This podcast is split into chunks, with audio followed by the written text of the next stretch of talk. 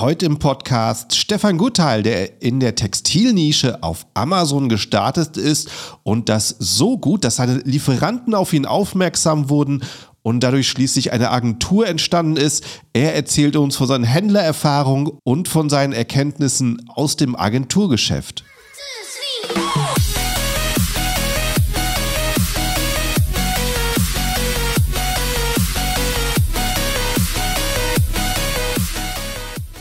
Hallo zusammen und willkommen beim Serious Seller Podcast auf Deutsch. Mein Name ist Markus Mokros und das ist die Show, in der wir alles um Amazon FBA Private Label besprechen, was uns Händler auf Deutsch gesagt ernsthafte Umsätze generiert. Daher auch der Name der Show Serious Seller Podcast auf Deutsch. Und hallo zusammen, liebe Zuhörer und hallo heute zum Gast Stefan hier. Wie geht's dir? Hi Markus, mir geht's bestens, Dankeschön. Schön zu hören, schön zu hören. Ähm, ja, ich würde sagen, stell dich doch kurz mal vor und erzähl mal, ähm, was du so alles machst. Ja, gerne. Äh, mein Name ist Stefan Gutheil. Ich bin der Gründer und Geschäftsführer von Iconic Sales. Äh, wir sind eine der führenden Full-Service-Amazon-Agenturen, sind dort seit 2018 auf dem Markt unterwegs, beschäftigen mittlerweile ähm, fast 50 Mitarbeiter, die voll angestellt sind bei uns.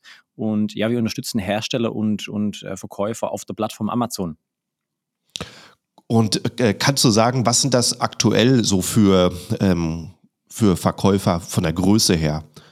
Ja, also du eigentlich ehrlicherweise querbeet gefächert. Ähm, du Aha. hast ähm, klassische kleine FBA, äh, FBA-Starter, wo quasi ja. ganz am Anfang stehen, aber auch größtenteils dann ähm, klassische KMUs, also kleine mittelständische Unternehmen, ähm, die einfach von 50 bis 500 Mitarbeitern gehen. Ähm, da beschäftigen wir relativ, ähm, relativ viele. So ein bisschen kann, kann es tatsächlich sind die KMUs letzten Endes, mhm. so würde man sagen, so ab, ab 30, 40 Mitarbeiter, die für uns primär interessant sind, aber haben das nicht desto trotz öfter doch auch mal ähm, neue FBAler mit dabei ähm, oder auch erfahrene FBAler, die wir einfach spezifisch zu manchen Parts, sei es Advertising, sei es Display Advertising, dann auf Amazon mit unterstützen und, und äh, nach vorne bringen.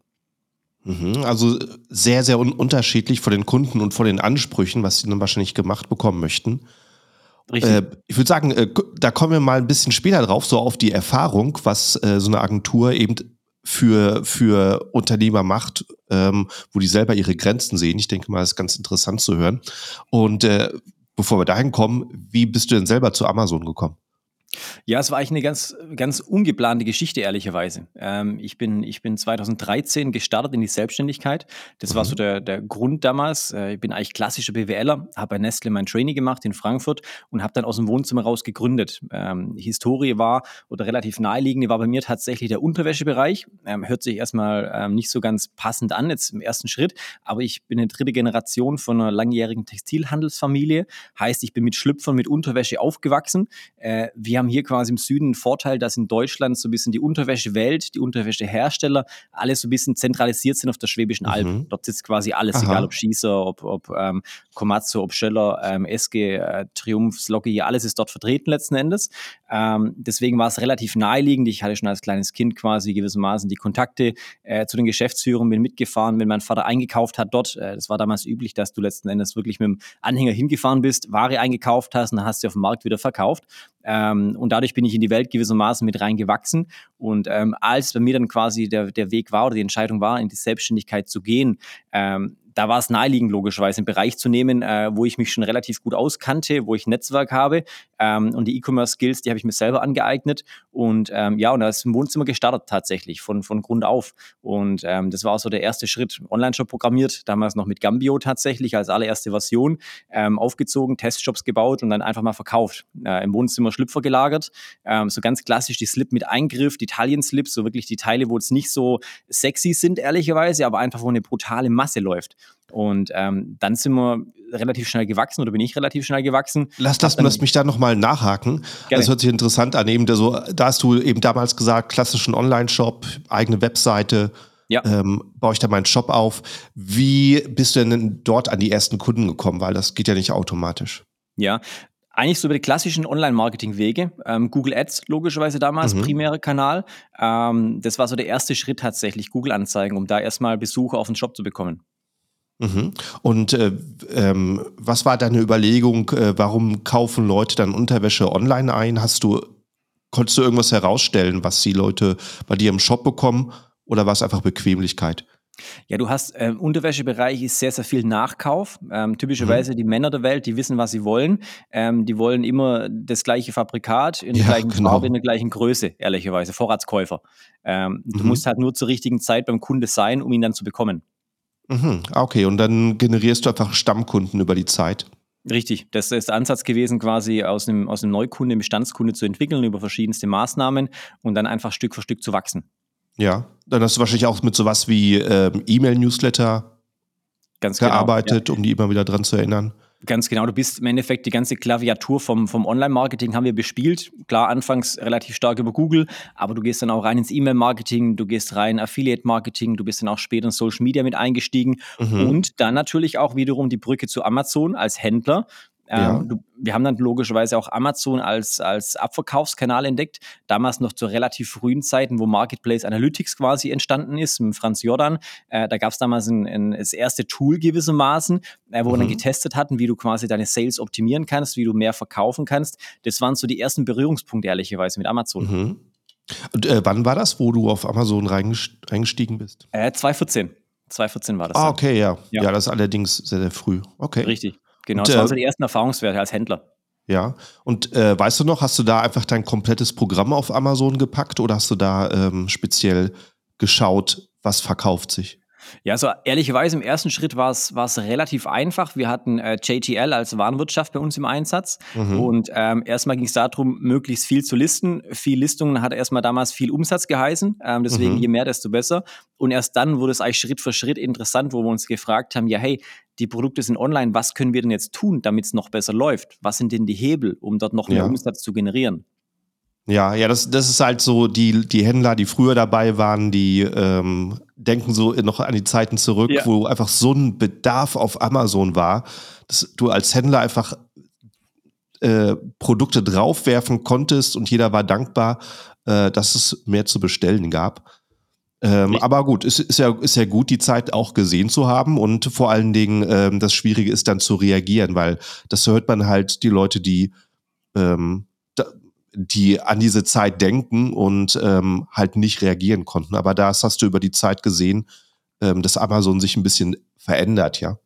Ja, du hast damals schon die Dynamik ehrlicherweise gesehen, äh, wie mhm. schnell sowas äh, sich entwickelt, was für Möglichkeiten du auch hast. Klar, als Händler hast du nochmal eine andere, andere Reglementierung, was, was die Möglichkeiten an der Optimierung angeht, logischerweise. Dort mhm. mussten wir damals schon kreativ sein und für uns als Händler Wege finden, wie wir quasi trotzdem eine gewissermaßen Schreibrechte bekommen, wie wir trotzdem quasi gewissermaßen einfach optimieren können, ohne dass ein anderer Händler von unserer Arbeit profitiert. Das mhm. war so die große Herausforderung, die wir damals ähm, ja unternommen haben oder wo, wo unsere Aufgabe war.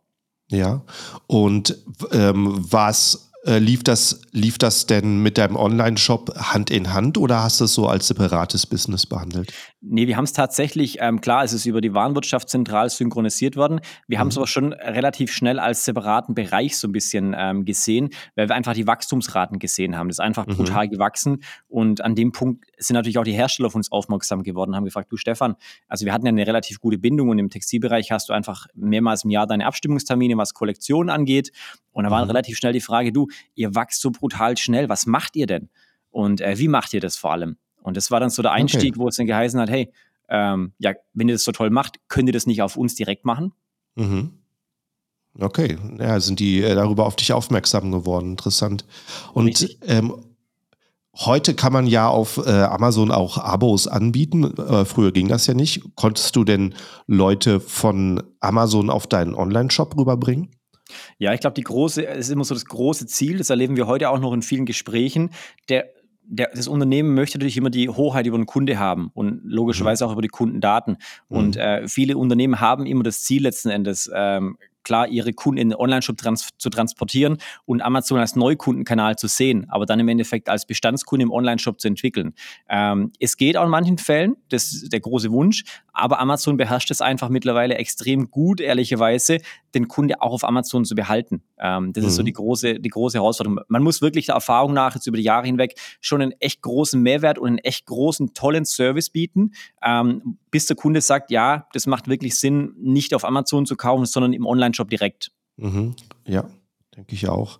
Also ja, und äh, das ist, denke ich, äh, wie du sagst, ähm, das muss man auch als, als Händler selber verstehen. Ähm, in der eigenen Wunschvorstellung möchte man natürlich die äh, Kunden eben, äh, da möchte man den Zugriff haben, da möchte man sie kontaktieren können oder auch sagen, äh, kauf das nächste Mal über meinen Online-Shop. Aber ja. ähm, da muss man sich auch mal auch in Amazons Schuhe äh, stellen und die Sicht haben und ähm, da möchte man natürlich so eine Riesenplattform nicht aufbauen, einfach nur um, damit Leute Kunden generieren können. Richtig. Und äh, Amazon im, in der Vergangenheit war ja wahrscheinlich mehr so, ähm, eine, haben eine Einladung gehabt, dass der Händler Ware anliefert, die über Amazon verkauft wird. Aber da sieht man jetzt ja auch mehr und mehr, dass der Händler ein Gesicht bekommt, dass man das Storefronts bauen kann und all solche Sachen. Richtig.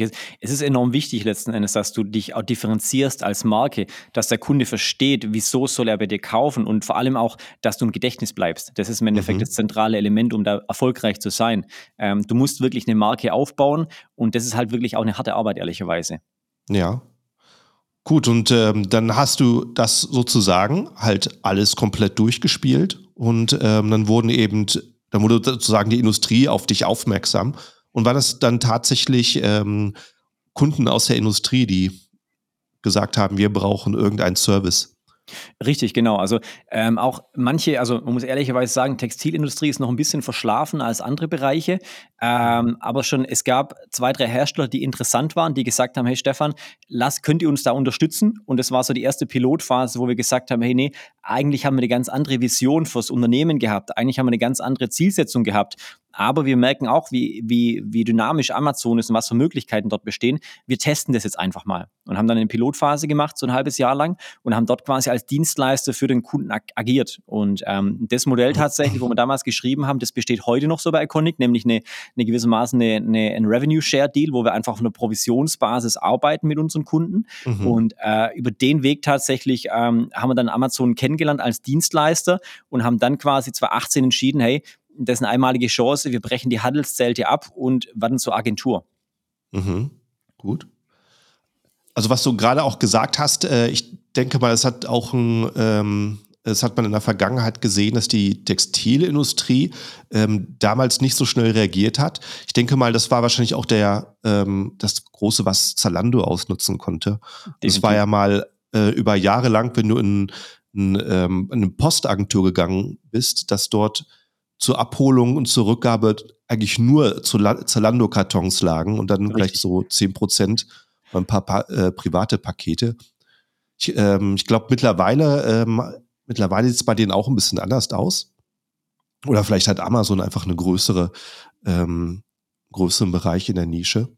Aber ja, definitiv. Ich glaube, ich glaube gerade, wenn du es auf den Textilbereich beziehst, ist ehrlicherweise Zalando immer noch führend und dominierend. Mhm. Ähm, da hat Amazon so ein bisschen, ähm, so ein bisschen ist hinterher. Aber gerade im Basic-Bereich, wenn es wirklich um klassische Artikel geht, wo es quasi einfach Basic, Basic-Artikel sind, wie eine mhm. klassische, ein Unterhemd, ein weißes Unterhemd oder auch ein, ein Slip zum Beispiel oder, oder Boxershorts, Trunks, mhm. ähm, da ist gar kein Thema. Da ist Amazon echt gut vertreten. Das sieht man auch in Snox, glaube ich, ähm, dass ja. einfach Basic-Artikel sehr, sehr gut funktionieren, weil es halt typische Nachkaufprodukte sind sind. Wenn du dich inspirieren lassen willst ähm, oder einfach mal auch ähm, was Modisches haben willst, ist vielleicht einfach vom, vom, äh, von Usability her nicht Amazon so tatsächlich Prio, sondern eher noch Zalando tatsächlich. Aber du musst halt ja. mit den Themen umgehen.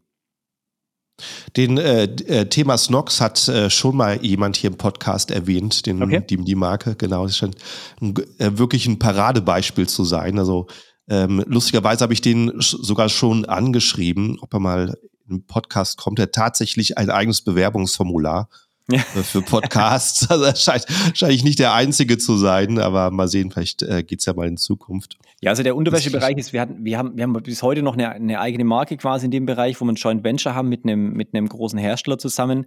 Ähm, einfach gerade im Basic-Bereich, ähm, es ist, es ist äh, ein super guter Bereich, ähm, ehrlicherweise, weil Männer sind klassische ähm, ähm, ja, Nachkäufer, die wissen, was sie wollen, die wissen die Größe, die wissen die, äh, den Stil und ähm, das kann schon ein einfaches Produkt sein, auch in Form von einem Abo letzten Endes gewissermaßen, mhm. wo du steuern kannst. Da hast du schon relativ gute Möglichkeiten in dem Bereich, äh, dich zu platzieren.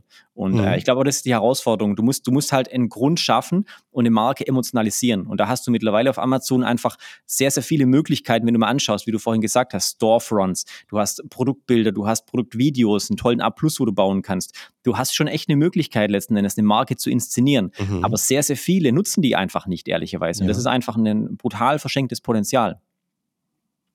Die, ähm, die Unternehmen, die du jetzt betreust, sind die hauptsächlich aus der Textilindustrie oder aus welchen Branchen kommen die? Nee, also wir haben vielleicht einen textilen Fokus vielleicht von 10 Prozent ehrlicherweise. Mhm. Ähm, Amazon ist einfach so groß und so vielschichtig. Ähm, du kannst, klar könntest du jetzt einen Fokus setzen, ähm, aber wir haben tatsächlich Unternehmen in jeder Branche. Ähm, also ich ja. würde, ich glaube, mittlerweile haben wir in allen Branchen mal äh, ein, ein, Projekt gehabt oder haben da Kunden.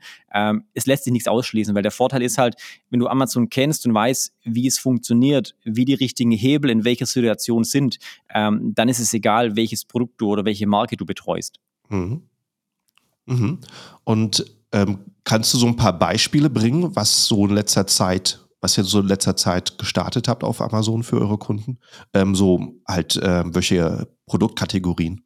Ja, ähm, lass mal überlegen. Also relativ interessant, ähm, würde ich mal sagen, war jetzt gerade letzt, im letzten Jahr ähm, eine Fitnessmarke tatsächlich, ähm, mhm. Gerätebereich, ähm, wo, wo eingeschlagen ist äh, wie eine Bombe tatsächlich, äh, wo es einfach darum ging, ähm, äh, auf den Markt zu gehen mit einem Produkt, welches gewissermaßen ein, ein faires Preis-Leistungs-Verhältnis hat. Mhm. Das ist immer ein ganz, ganz wichtiger Faktor aus meiner Sicht, zum Endkunde hin ähm, ein faires Preis-Leistungs-Verhältnis zu definieren und dann dem Kunde mhm. auch offen zu kommunizieren, was erwartet, das Management Erwartungshaltung. Und dann kannst du einfach auch einen sehr, sehr guten Produktlaunch hinlegen, wenn du einfach ähm, das gesamtheitlich betrachtest und nicht nur sagst, ähm, du hast hier ein Produkt und bist überzeugt davon, bist aber der, der Zehntausendste, der genau das gleiche Produkt macht, klassischerweise mhm. Knoblauchpresse, sondern dass du wirklich auch eine USP hast und diese auch zum Endkunden kommunizierst. Ähm, das sind so ein paar Themen, wo dort im Endeffekt relativ entscheidend sind aus meiner Sicht.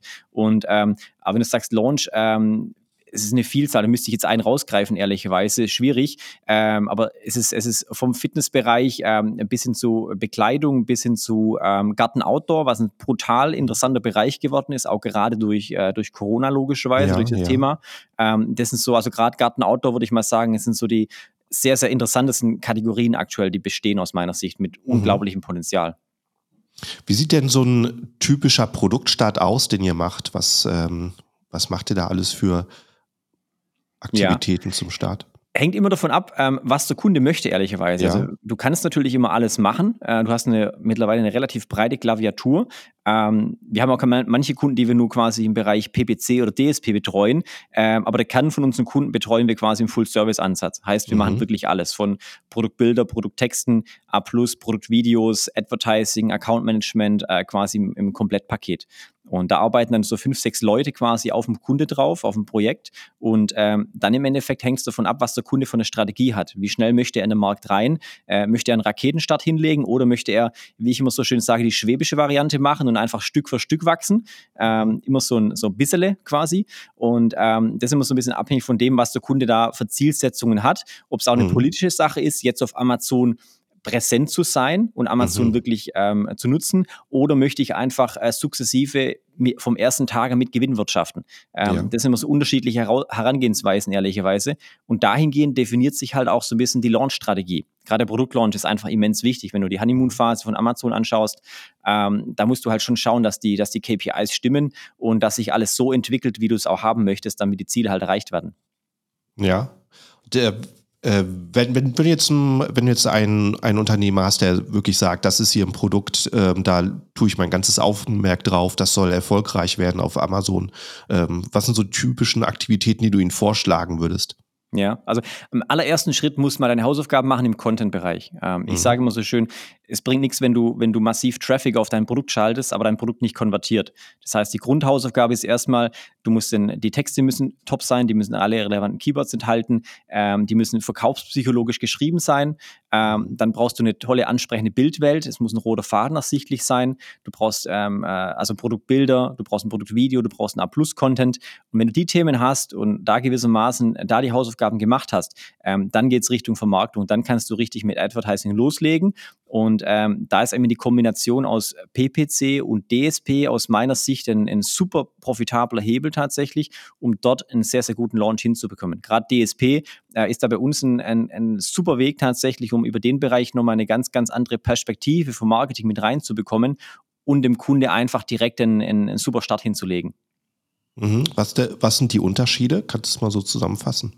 Ja, also PPC ist ehrlicherweise, klar heißt Pay-per-Click, ähm, ist mhm. erstmal so die, die Grundform von, vom Thema Werbung auf Amazon, dem Thema Advertising. Und DSP, also Display Advertising, ist eher eigentlich im, im Upper Funnel vom Marketing angesiedelt.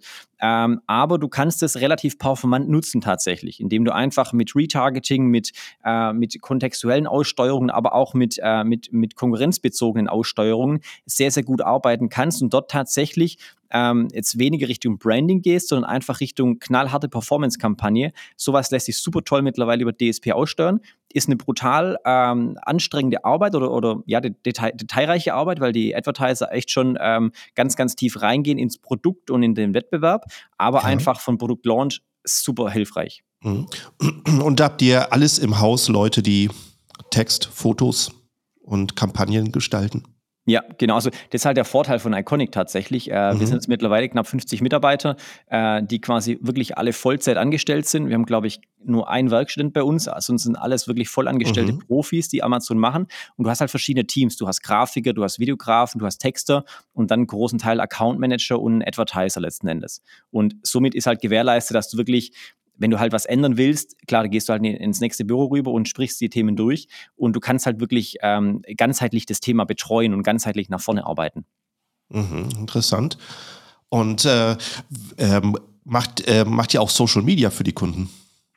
Ähm, nein, ehrlicherweise nicht. Ähm, ja. Es gibt ein paar ausgewählte Fälle, ähm, wo, wir, wo wir sowas mitmachen, ähm, ist aber nicht unsere Kerndisziplin, ehrlicherweise. Mhm. Es, ist eher so ein, ja, so ein Gefallen, würde ich jetzt mal sagen, und, und ein Bereich, wo wir uns einfach auch interessieren und einfach auch ein bisschen die, die Augen und Ohren offen halten. Aber wir sind mit den 50 Leuten wirklich komplett auf Amazon spezialisiert, weil wir dort einfach unsere Kernkompetenz sehen. Wir sind ja nicht jetzt so das Thema, das mit 50 Leuten quasi die ganze Welt vom Internet machen äh, und quasi wirklich so wissen, so, ja, kannst du uns kommen, wir machen Affiliate, SEO, sonstiges, ähm, was, was du gerade so willst. Nee, wir sind Experten. Ähm, und deswegen ja. reiner Fokus auf Amazon. Und wenn du im Endeffekt die Themen außerhalb brauchst, dann haben wir ein Netzwerk, wo wir wissen, die Leute sind gut, die Agenturen sind gut und da empfehlen wir dich dann hin.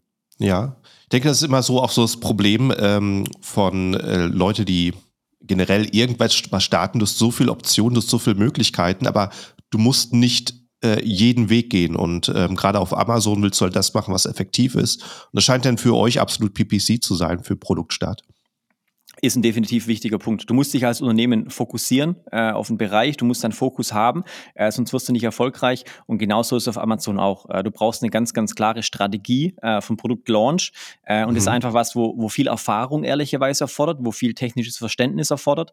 Und da wir es einfach seit 2018 machen, äh, wissen wir einfach, wie sich die ganze, wie sich die ganze Welt und der Algorithmus verändert hat über die Zeit. Wenn du mal überlegst, was halt früher, wie du einen Produktlaunch gemacht hast, mit Viral Launch und, und Produktsamples und sonstigen und rabattierten Preisen und ist ja Wahnsinn, äh, wie sich die Welt verändert mhm. hat in der Zeit auf Amazon. Und du musst ja. halt immer up to date bleiben. Und Daten sind halt sind halt überall da und du musst halt Daten mit Daten arbeiten und diese interpretieren. Und äh, wenn mhm. du die mhm. verstehst, das ist so ein bisschen die Kunst, äh, und die Ableitung treffen kannst, dann wiederum bist du halt echt gut äh, und kannst, äh, kannst richtig erfolgreich sein auf Amazon. Ja. Ähm, gibt es denn aktuell eine Möglichkeit, regelkonform die Kunden anzusprechen? Nutzt ihr da irgendwas?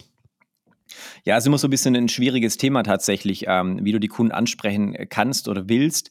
Ähm, es ist, muss man, ja, wie, wie soll man sagen, ähm, eine richtig regelkonforme Möglichkeit ähm, unterbindet ja Amazon gewissermaßen auch. Klar, du mhm. kannst über, über Feedback sehr viel anfragen. Du hast auch einen Feedback-Button, wo du quasi ähm, Feedback einfordern kannst. Das sind immer tolle Elemente, wo du auch wirklich nutzen sollst. Also alle Möglichkeiten, die dir Amazon offiziell bereitstellt an, an Feedback-Möglichkeiten oder Kontaktmöglichkeiten zum Kunden, ähm, die musst du wirklich auch ehrlicherweise nutzen. Mhm. Und ähm, alles drumherum ist so ein bisschen, ähm, klar, da wo, da wo kein Richter, da kein Kläger oder wo kein Kläger, da kein Richter. Ähm, weiß nicht, wie rum es jetzt gehört, aber äh, du weißt, was ich meine. Ähm, aber es ist halt immer so ein bisschen so ein Ritt auf Messerschneide. Und mhm. ähm, klar, ein bisschen Risiko gehört äh, zum Unternehmertum auf, in der Welt auch mit dazu. Ähm, aber man muss schon äh, muss schon wissen, was man tut und ähm, sollte die Grenzen nicht ausreizen, weil Amazon ist mittlerweile schon sehr, sehr gut drin, ähm, solche Themen zu erkennen und ähm, da gewissermaßen auch ähm, dann entsprechend einzuschreiten. Ja. Siehst du im Thema Bewertungen zum Beispiel. Ja. Was sind denn so, äh, wenn die Kunden zu dir kommen und die haben schon ihre ersten Versuche auf Amazon gemacht und sehen, ich brauche da noch professionelle Hilfe, was sind so die größten Probleme, wo ihr sagt, da müssen wir überarbeiten? Ja, Also die größten Probleme meistens tatsächlich, ehrlicherweise, der, Content. Äh, das mhm. ist tatsächlich oftmals noch ein, auch wenn es schon vielleicht eine Agentur gemacht hat ähm, oder vielleicht auch selber echt viel, viel Idee reingeflossen ist, aber du merkst oftmals, ähm, dass einfach nur so ein bisschen die, die globalen Erfahrungswerte fehlen in dem Bereich und mhm. ähm, da oftmals auch kleine Anpassungen tatsächlich. Wo stehen denn tatsächlich relevante Merkmale äh, im Titel? Steht es weiter vorne, mhm. weiter hinten? Wir hatten vor kurzem einen Case äh, mit einem Unternehmen oder einem Kunden äh, im Bereich Kabelbinder. Ähm, da war es tatsächlich so, dass das entscheidende Merkmal vom, vom, vom Kunde, wo er bei seiner Kaufentscheidung berücksichtigt, einfach so weit hinten im Titel stand, dass es in der Kategorie an sich gar nicht ersichtlich ist. Und deswegen hat er einfach so eine mhm. brutal schlechte Klickrate gehabt, weil es einfach eine Kategorie an sich untergeht. Und wenn du, weil du lieferst halt dem Kunde nicht die zentrale Information, die er sich in der Recherche wünscht und braucht. Und das sind einfach solche Themen, wo du oftmals ähm, wo, wo aber kein Vorwurf sein kann an den Kunde, weil das einfach den, den Blick hast du nicht. Das ist eine Erfahrung, wo das ausmacht. Ähm, und dann im Endeffekt ehrlicherweise Thema Advertising. Ähm, dort die Kampagnen so zu steuern und, und granular zu steuern, dass es wirklich äh, performant und skalierbar vor allem auch funktioniert, ähm, das ist der große Hebel. Also gerade die Skalierbarkeit, wenn du schon ein Geschäft hast und jetzt noch ein paar Stufen draufsetzen möchtest, das ist oftmals Thema auch bei, bei klassischen FBA-Business. Du bist schon auf einem guten Level, du hast schon echt gut gearbeitet und was muss ich jetzt tun, um da nochmal äh, Faktor, Faktor 3, 4 oder 10 draufzusetzen? Ähm, da geht es halt ins Eingemachte und da brauchst du tatsächlich aus meiner Sicht im Advertising eine ein, ein brutal gute Strategie und brutal guten Ansatz äh, in Verbindung mit gutem Content und dann kannst du wirklich mhm. nochmal richtig was draufsetzen. Ja, ja, richtig. Ähm, die die PPC-Kampagne, die macht dich sichtbar, aber ähm, auf die Fotos und die Titel müssen stimmen, dass die Leute dann tatsächlich klicken. Richtig. Und der Verkaufstext muss dann wiederum äh, funktionieren, dass die Leute kaufen. Also es geht schon alles Hand in Hand. Und wie du gerade sagtest, ähm, du kannst zwar 200 äh, Bytes in den Titel schreiben, aber äh, Amazon macht dir dann einfach einen Umbruch. Ähm, Amazon ja. kürzt dann ab und zeigt dir nur noch Pünktchen an, Punkt, Punkt, Punkt. Und wenn da natürlich das Relevante dahinter steht, verschluckt ist, dann geht dir sowas verloren. Das ist natürlich ein sehr, sehr wichtiger Punkt wo man drauf achten muss und das auch mal selber anguckt, was man eingegeben hat, wie sieht es denn aus in den Suchergebnissen. Richtig, also du musst immer das so betrachten aus, aus dem Grundsatzziel von Amazon, nämlich das kundenfreundlichste Unternehmen der Welt zu sein. Wenn du dich mhm. nach, nach dem eigentlich orientierst, dann kannst du auf Amazon auch nur gewinnen, weil Kundenfreundlichkeit heißt natürlich auch, Amazon möchte das relevanteste Produkt zu einer Suchanfrage anzeigen. Und mhm. eine Relevanz bemisst sich halt auch relativ stark anhand von einer Conversion Rate. Das heißt, wie gut, wie gut ähm, äh, entspricht dem Kunde quasi oder das Produkt dem, dem Kunde seiner Erwartungshaltung. Je höher das ist, desto höher wird es gekauft. Und ähm, das spricht wiederum von einer Kundenfreundlichkeit in dem Sinne, dass natürlich das, mhm. der Bedarf vom Kunde gedeckt wird. Und wenn du dich an dem ausrichtest, auch was die Kommunikation zum Kunde angeht, was, was Fulfillment zum Kunde angeht, wenn du Eigenversand machst, ähm, dann hast du auch keine Probleme, weil das sind im Endeffekt die Kernpunkte, die Amazon ähm, wünscht und ähm, alles einem globalen, einem globalen Ziel und einer Vision unterordnet. Ja. Ich weiß, du bist jetzt äh, kein Fotograf, sondern du hast Fotografen in deinem Team, aber hast du vielleicht mal so ein paar Punkte, wo du sagst, das wird auch häufig übersehen im Bereich äh, Fotos? Ja, tatsächlich. Also ein, wichtig, ein ganz, ganz wichtiger Faktor ist bei der Fotografie, wo ich immer bei meinem Team sehe, ähm, schau dir mal an, wie andere fotografieren. Oftmals hast du so ein bisschen einen Einheitsbrei tatsächlich, äh, manchen mhm. Kategorien. Und da kannst du schon über ein kreatives Hauptbild, wo einfach ein bisschen anders aussieht, einfach rausstechen und Aufmerksamkeit generieren. Mhm. Im Endeffekt, es gibt ja den Spruch, ein Foto sagt oder ein Bild sagt mehr als tausend Worte. Ja. Und du im ersten Bild gewissermaßen so ein bisschen Attraction haben und Aufmerksamkeit generieren. Mhm. Und äh, wenn du es da hinbekommst, erstmal vielleicht zu schauen, was macht denn die Konkurrenz? Sieht jedes Produkt gleich aus? Hat jedes Produkt den gleichen Aufbau so vom, vom Hauptbild? Mhm. Äh, und du da vielleicht einfach nur jetzt zum Beispiel im Bereich Nahrungsergänzungsmittel die Schachtel nach links setzt oder vielleicht mhm. im Textilbereich mit Model fotografierst oder ohne Model, ähm, mhm. ist schon ein brutal großer Unterschied und kann ein sehr, sehr großer Faktor sein. Und da ist, glaube ich, immer der Blick auf den Markt ein ganz, ganz wichtiger Faktor. Nicht nur quasi ein Bild aus Fotografiesicht perfekt zu fotografieren, sondern wirklich auch aus, aus Sicht von dem Kunde äh, über ein Bild schon äh, relativ viel zu transportieren und Aufmerksamkeit zu schaffen. Mhm. Ja, ist ein sehr, sehr guter Punkt. Also ich bekomme auch häufig Fragen von ähm, Amazon-Händlern, die sagen, kannst du mal mein Listing angucken? Und ähm, manchmal ja. schaffe ich es nicht, manchmal gucke ich es an. Und ähm, ja, dann, dann sehe ich halt, dass teilweise die Qualität unter dem Standard von der äh, von der Nische ist. Und das ist natürlich das Erste, zu gucken, was machen denn die erfolgreichen Verkäufer. Ja. Und ähm, eben, wenn du das verstanden hast, zu sagen, wie setze ich mich dann davon ab, das ist äh, natürlich ein sehr, sehr guter Weg. Richtig. Also um ich glaube, klar, um, um die, zu machen. die grundsätzlichen Übereinstimmungen müssen natürlich passen, was Maße angeht, was Größen angeht. Das sind so mhm. technische Themen, die einfach jeder beherrschen sollte. Ähm, aber gerade der ganzheitliche Blick, der ist nochmal sehr, sehr entscheidend letzten Endes, wie du sagst. Ja. Äh, wie, wie macht ihr denn Videos eigentlich? Ähm, was, ähm, was habt ihr so rausgefunden? Was ist so die, die richtige Länge und was sind die typischen Inhalten, die in ein Produktvideo sollten? Ja. ja, Video ist ein bisschen ein spezielles Thema. Mhm. Ähm, da, dadurch, dass wir bedingt ähm, durch unsere Kundenstruktur relativ viele große Mittelständler auch unter Vertrag haben, ja. die haben natürlich nicht nur irgendwie ähm, 10, 20 Produkte, sondern die haben halt hunderte ja. oder tausende von Produkten. Ja, ja. Ähm, wir haben dann einen guten Case mit Schäfershop gehabt. Das ist ein großer, großer ähm, Händler oder Hersteller im Bereich Büromaterial. Kennst du sicherlich, Schäfershop. Mhm. Ähm, da haben wir 40.000 Produktvideos generiert. oh, wow. Das, Da haben wir im Endeffekt, wir hatten schon früh das Problem, dass dass wir Content automatisieren wollten, dass wir mhm. relativ schnell letzten Endes nicht über Jahre hinweg Content produzieren müssen für die Mittelständler, wenn sie tausende von Produkte haben, sondern auf Knopfdruck idealerweise Content produzieren wollen. Und mhm. ähm, da sind wir jetzt an dem Punkt, wo wir das quasi auf Knopfdruck tun können. Das heißt, wenn du jetzt zu mir kommen würdest und sagst, du hast jetzt, du bist ein B2B-Unternehmen, hast irgendwie 1000 Produkte oder 2000 äh, und du möchtest komplett Content erstellen, ähm, sagen wir, ist kein Problem. Ähm, wann möchtest du den Content letzten Endes? Weil wir da quasi eine Engine gebaut haben, die genau sowas kann. Ähm, aber ein Produktvideo ist natürlich immer auch ein, ein Bewegtbild und ähm, du musst im Endeffekt einen Kunde emotionalisieren über das Thema. Ähm, eine Länge, ähm, sagen wir so 20, 30 Sekunden sind völlig mhm. ausreichend. Ähm, mhm. Mehr brauchst du gar nicht. Ähm, entscheidend ist es aber gerade in den ersten Sekunden, den Kunde so ein bisschen zu catchen, auch gerade bei einer Video-Ad letzten Endes. Du musst im Endeffekt relativ schnell eine Aufmerksamkeit generieren und den Kunde daran haben, dass er wirklich auch weiterschaut, dass er hängen bleibt, ähm, mhm. dass er verweilt auf dem Video ähm, und dann im Endeffekt die Information zu transportieren. Und dort ist tatsächlich immer aus unserer Erfahrung nach so eine Mischung aus, aus Imagematerial und produktbezogene Merkmale und Features ähm, ein sehr, sehr hilfreicher Ansatz, um da wirklich ähm, tolle Videos zu machen. Ja, das ist sicherlich ein sehr, sehr guter Punkt von der Länge her. Ich meine, deswegen funktioniert sicherlich auch TikTok Richtig. so gut, weil es einfach kurz ist. Du kommst in kurzer Zeit deine Unterhaltung und das kann man sicherlich dann auch für Produktvideos übernehmen. Dass äh, niemand da ein einstündige Dauerpräsentation möchte ist er ehrlicherweise wie so ein Elevator-Pitch quasi im Startup-Bereich. Mhm. Ähm, ja. Bring dein Produkt kurz und knapp auf den Punkt ähm, ja. und erklär, was, was die Vorteile sind, wieso es der Kunde kaufen soll. Mhm. Ähm, wenn du das selber schaffst, ähm, dann ist es schon mal ein ganz, ganz großer Schritt weiter. Und äh, so soll es aber im Produkt Videos sein. Ähm, der mhm. Kunde möchte sich ja, wie du sagst, nicht zwei Stunden berieseln lassen, ähm, mhm. letzten Endes sondern er möchte kurz und knapp erklärt bekommen und das am besten nur mit der Emotion, Emotion äh, wieso das Produkt jetzt kaufen sollte.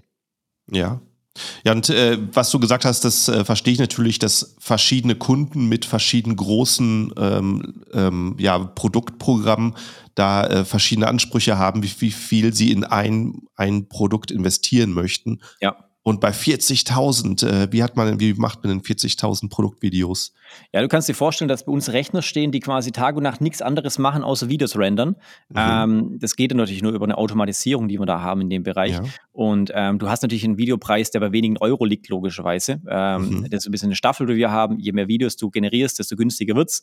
Mhm. Äh, ich sag mal so, aber du steigst letzten Endes ein, wenn du über die Template-Variante bei uns gehst, bei 99 Euro pro Video ähm, und dann geht es halt runter, je nachdem, wie viel Stück du hast letzten Endes. Mhm. Klar, das kannst du nicht vergleichen mit einem mit echten Video, wo du im Studio drehst, ja. aber ehrlicherweise, da hast du ganz andere Kosten und das machst du nicht für eine Tasse oder für ein, für ein Unterhemd. Ja. Ähm, das machst du vielleicht äh, für, für einen Schreibtischstuhl oder sowas, wo es dann wirklich auch ähm, um, um solche Themen geht oder bei einem richtig hochwertigen Produkt. Ähm, mhm. Aber ansonsten geht es darum, letzten Endes äh, Emotionen zu wecken in dem Video, das ist ganz, ganz wichtig, und die USPs zu transportieren. Und das kriegst du mit digitalen Inhalten mittlerweile schon extrem gut hin. Und da haben wir zwei ja. Videografen bei uns sitzen, die tagtäglich nichts anderes machen, außer also sich dort mit Kundenprojekten zu beschäftigen und dann einfach dort Bewegtbild ähm, umzusetzen. Weil du merkst ja, Amazon wird auch im, im, äh, in, in den Werbeformen noch weiter in das Thema Video mit einsteigen und dort noch weiter quasi Möglichkeiten bieten. Das heißt, jetzt auf Social Media kommst du auch nicht um das Thema Video drumherum. Und so wird es auf Amazon ehrlicherweise auch sein. Da musst du als, auch als FBAler jetzt schon reingehen und äh, einfach Video-Content produzieren. Mhm. Ja, ist ein äh, guter Punkt, den du ansprichst. Also, äh, das ist sicherlich ganz leicht 1000 Euro für ein Produktvideo. Äh, auszugeben und dann hast du noch nichts, dann hast du, dann hast du noch nichts Großes. Und ähm, auf der anderen Seite hast du einfach diesen Platz und wenn das Produkt einfach nicht so eine ähm, ähm, so eine Möglichkeit hat, so viel zu investieren, dann willst du vielleicht trotzdem nutzen. Und dann habt ihr, arbeitet ihr mit Templates. Was muss, was muss der Händler euch denn dann geben? Dass man so ein also wir brauchen eigentlich tatsächlich nicht wirklich viel. Äh, wir brauchen ein, eigentlich nur einen Produktfreisteller vom Kunde äh, ja. und die Merkmale und so ein bisschen zu Merkmale, was, was sein Produkt auszeichnet, was die USPs Aha. sind. Und ähm, dann geht es quasi bei uns so ein bisschen in die Konzeptionsphase, wo wir uns anschauen, was macht denn Sinn, wie kann man sowas erklären, ähm, was macht der Markt, was möchte der Kunde hören, was ist mhm. für den Kunde relevant, welche Fragen stellt der Kunde auf einem Produktlisting, wie, sehen Bewertungen aus, was werden dort für Themen gespielt. Und das sind alles Anhaltspunkte, wo ich quasi den Inhalt von dem Video oder von generell von Produktbildern äh, quasi dann ableiten kann. Und das mhm. sind dann Themen. Und dann geht es quasi in die Konzeptionsphase und dann geht es quasi los. Ähm, ja, und klar, wir haben natürlich mittlerweile brutal viele Templates für unterschiedlichste Branchen, wo wir wissen, die funktionieren sehr, sehr gut. Kannst dir vorstellen, wie quasi, wenn du einen Website-Baukasten hast auf WordPress, dann kannst du ja auch 10.000 Templates raussuchen, wo es auf dem Markt gibt. Mhm. Ähm, und ähnlich ist es quasi bei uns auch im Videobereich, dass wir einfach extrem viele Templates schon haben durch die Vielzahl von Projekten und dann einfach auch relativ schnell adaptieren können. Ja, ja, ist auf jeden Fall ein sehr, sehr gutes Angebot. Es gibt die Kunden, die äh, werden unheimlich durch Fotos angesprochen, andere lesen lieber. Richtig. Und dann hast du einfach noch die Leute, die ähm, sich das Video ansehen wollen. Und umso länger jemand auf dem Listing bleibt, umso höher ist die Wahrscheinlichkeit, dass es dann noch zum Kauf führt. Ganz genau. Der Marketingpunkt. Mhm. Und ähm, jetzt ähm, habt ihr nicht nur eben größere Unternehmen, die selber herstellen, sondern du hast auch, ähm, es sind auch Amazon-Händler bei euch. Was, ähm, mit, mit, mit was für Ansprüchen kommen denn die Händler typischerweise? Was möchten die machen ja. lassen? Ja, ein Händler ist ähm, ein, ein schwierigeres Thema, ehrlicherweise, weil du natürlich begrenzt bist in den Schreibrechten, in den, in den mhm. Möglichkeiten, mhm. die du als Händler einfach hast. Ähm, primär hat ein Händler erstmal laut Amazon erstmal nur die Möglichkeit, sich anzuhängen und mitzuverkaufen äh, mhm. und quasi um die Buybox zu kämpfen. Ähm, aber das ist natürlich nicht das Interesse. Du möchtest natürlich als Händler, das hatten wir damals auch schon, wo ich, wo ich, wo ich selber noch gemacht habe, du möchtest natürlich auch gewissermaßen an, an den Hebeln justieren und was verbessern und, und mehr davon profitieren. Ähm, und da ist natürlich eine gewisse Kreativität gefordert letzten Endes. Hast du dich vielleicht gewissermaßen über, über Produktbundles, über einzigartige Produktbundles, die kein anderer haben kann, über andere Verpackungseinheiten, mhm. einfach auch gewissermaßen differenzierst und dann einfach eigenständige Listings hinbekommst. Ähm, ich würde immer empfehlen, ähm, tatsächlich als Händler mir auf jeden Fall eine Marke registrieren zu lassen, äh, mit einer Marke loszugehen. Ähm, auch wenn ich selber vielleicht gar keine, perspektivisch auch keine eigene Marke oder ein, eigene Produkte haben möchte. Aber ähm, wir hatten es damals so gemacht, das ist auch so ein kleiner Trick aus dem Nähkästchen. Ähm, wir hatten auch eine Marke registriert gehabt und hatten dann ein, quasi ein, ein, einfach Einkaufswagenchips ähm, im Cent-Bereich gekauft, mit unserem mhm. Markenlogo gebrandet und hatten dann quasi ein virtuelles Produktband oder ein, ein physisches Produktband gemacht. Heißt, Fünferpack Unterhosen äh, in Kombination mit unserem Einkaufswagen-Chip, äh, gebrandet mit unserer Marke, ist halt einfach unsere Marke. Da kann sich kein anderer dranhängen. Wenn das, und dann kann es halt fleißig loskaufen. Für den Kunde ehrlicherweise niemals relevant in der, ob da ein Einkaufswagen-Chip dabei ist oder nicht, mhm. völlig, völlig unrelevant. Das kannst du irgendwo im, in den Bullet Points ganz unten erwähnen. Ähm, aber du hast halt die Möglichkeit, Schreibrechte zu haben. Du hast halt die Möglichkeit, Aha. die volle Kontrolle zu haben. Und ja. über solche kreative Wege ähm, kannst du Händler schon sehr, sehr gut pushen und sehr, sehr gut entwickeln. Das war jetzt nur eines von mhm. vielen Beispielen, aber glaube ich, ein ganz gut plakatives, wo man versteht, was zu tun ist. Ja, ja.